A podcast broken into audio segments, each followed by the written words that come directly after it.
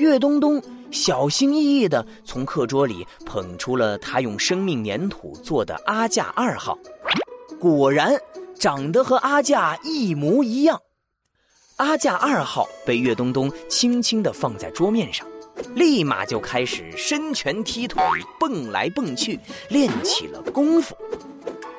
真的很像阿架呀！唉，可是我的生命魔法还太弱。阿加二号不会说话，嗯，只不过是一只小青蛙而已。让你们看看我的金狮子吧！普雷德信心十足的从书包里取出了一个精致的玻璃盒，盒子里果然站着一只威风凛凛的金狮子。哇，普雷德，这狮子的睫毛居然还在发光哎！普雷德一脸得意地说：“这是水熊牌才有的黄金色粘土。”岳东东盯着黄金色粘土，咽了咽口水，两眼放光。要是能用这金色粘土给阿加二号做一个金色披风，该多酷啊！唉，可惜我买不起。普雷德打开了玻璃盒，金狮子一下子跃到桌面上，昂起脑袋。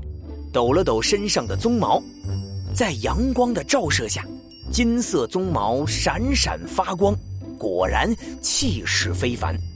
莫西西可见不得普雷德这么得意，不屑地说：“吹得那么厉害，还不是一样不会说话？”普雷德的脸微微一红，反问道：“莫西西，你的狗头大猩猩呢？”“嘿嘿，看着吧。”莫西西神神秘秘的把一个破鞋盒放在了桌上，鞋盒一打开，走出来的却并不是狗头大猩猩，而是一个举着猎枪的猎人。莫西西，你不是做的狗头大猩猩吗？哈哈，普雷德，你是三岁小孩吗？我说什么你都信，你也太单纯了吧！你们做的这两只魔法生物，哪是我魔物猎人的对手啊？我赢定了！莫西西，你耍赖！嘿嘿，这叫智慧。